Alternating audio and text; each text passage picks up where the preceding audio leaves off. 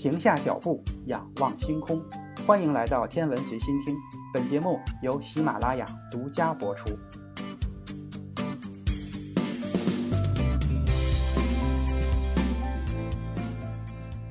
欢迎收听原创严选。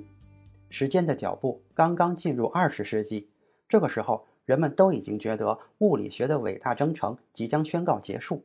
但是，从十七世纪以来，艾萨克·牛顿为经典物理学的框架奠定了基石。在接下来的两个世纪中，科学家们在科学研究中为这个世界创造了一个看似无懈可击的模型。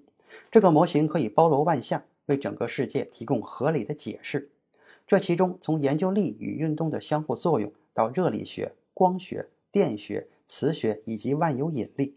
更加神奇的是，这个框架不仅可以描述日常生活中的物体。就连远到可见宇宙边缘的物体也都能囊括其中。对于经典物理学的基本准确性、基本真理，人们都觉得没有可以怀疑的地方了。其实，牛顿的理论框架也是在不断的发展中的，而且这个发展的过程中，牛顿本人也是做出了妥协的。为了测量出所有的运动，他需要一个绝对空间和一个绝对的时间框架。在整个框架中最独特的地方就是引力。在牛顿理论的所有力中，力是一个物体通过接触作用到另一个物体的物理现象，而引力则是指物体之间的一种神秘的相互的超距作用产生的影响。由于牛顿在原本理性的物理的和数学的精确描述中引入了超自然的力量，而遭到世人的诟病。牛顿在他最著名的《自然哲学的数学原理》一书的第二版中添加了综合注释一文，他写道：“到目前为止。”我们已经用引力解释了天空和海洋的现象，但还没有找出此种力量的起因。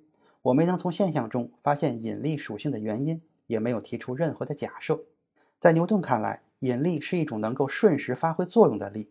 但是，为了保证能够给引力提供一种传输的介质，人们假想了一种无处不在、无比稀薄、充满整个空间的物质。这种物质被称为以太。除此之外，牛顿还把自己的力学范围扩大到了光。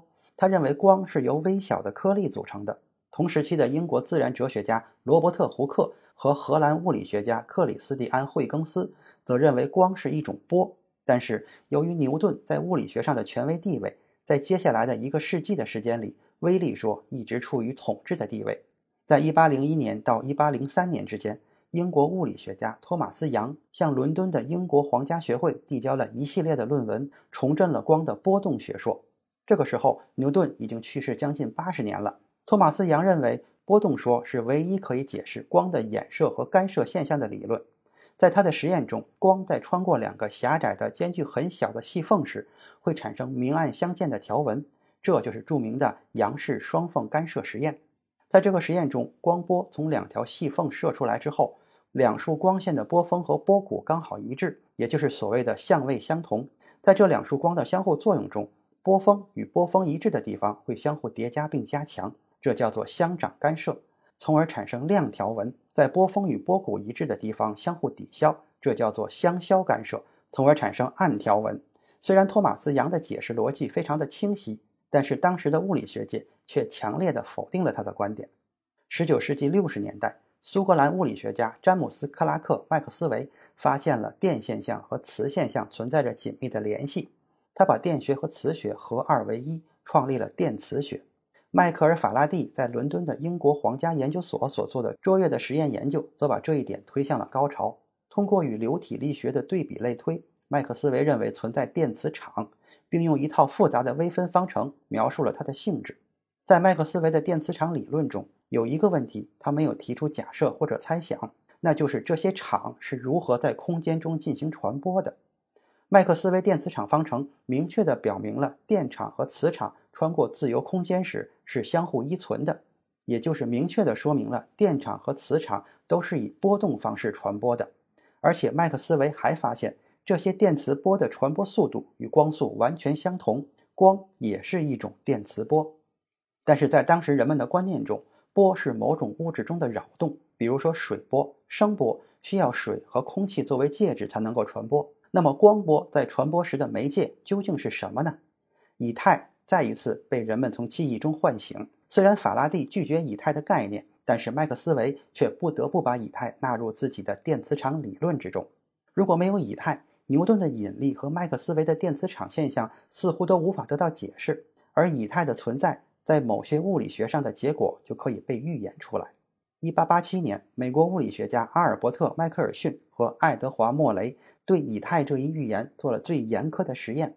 他们认为地球在太空中的运动实际上可以认为是拖拽着周围的以太一起运动。声波在空气中有一个特性，就是顺着强风的方向传播的速度会加快。那么光波是不是也是这样，在顺着以太所谓的流动的方向上，速度也会加快？这就意味着，相对于地球在太空中的运动方向，不同方向的光速会存在着可以测量出来的偏差。结果，他们发现没有证据能够证明地球在太空中的运动存在着拖拽效应，也没有证据证明地球和以太之间存在着相对运动。光线在各个方向上传播的速度都一样。到了世纪之交的1900年，牛顿构筑的物理学大厦从外表上看依然是坚不可摧的，整个结构运转的都还是那么完美。但是物理学家们还是要面对一个选择：要么放弃引力的超距作用。要么就不再把它当做一个问题。此时，关于光的一系列实验已经证明，牛顿在光的问题上是有可能犯错的。麦克斯韦的电磁场理论在光的传播媒介上虽然还存在着一些疑点，但是光的波动理论与他创建的电磁场方程却相当的一致。就在物理学家们满怀着胜利在望的心情迎接新世纪的时候，1900年，英国物理学家凯尔文勋爵。在英国科学促进会的一次会议上，发表了著名的宣言：现在物理学中已经没有什么新东西有待发现了，剩下的工作就是越来越精确的测量。话虽如此，这个时候实际情况是在19世纪的最后十年，反面的证据已经相继出现，经典物理学的力学理论已经开始动摇了。1900年的4月，开尔文勋爵在英国皇家研究院的演讲中认为。在热和光的动力学理论上空，仍然存在着两朵19世纪的乌云。此时此刻的这两朵乌云仍然在不断的聚集，而且即将遮天蔽日。但是没有人能够判断出暴风雨即将出现在哪里。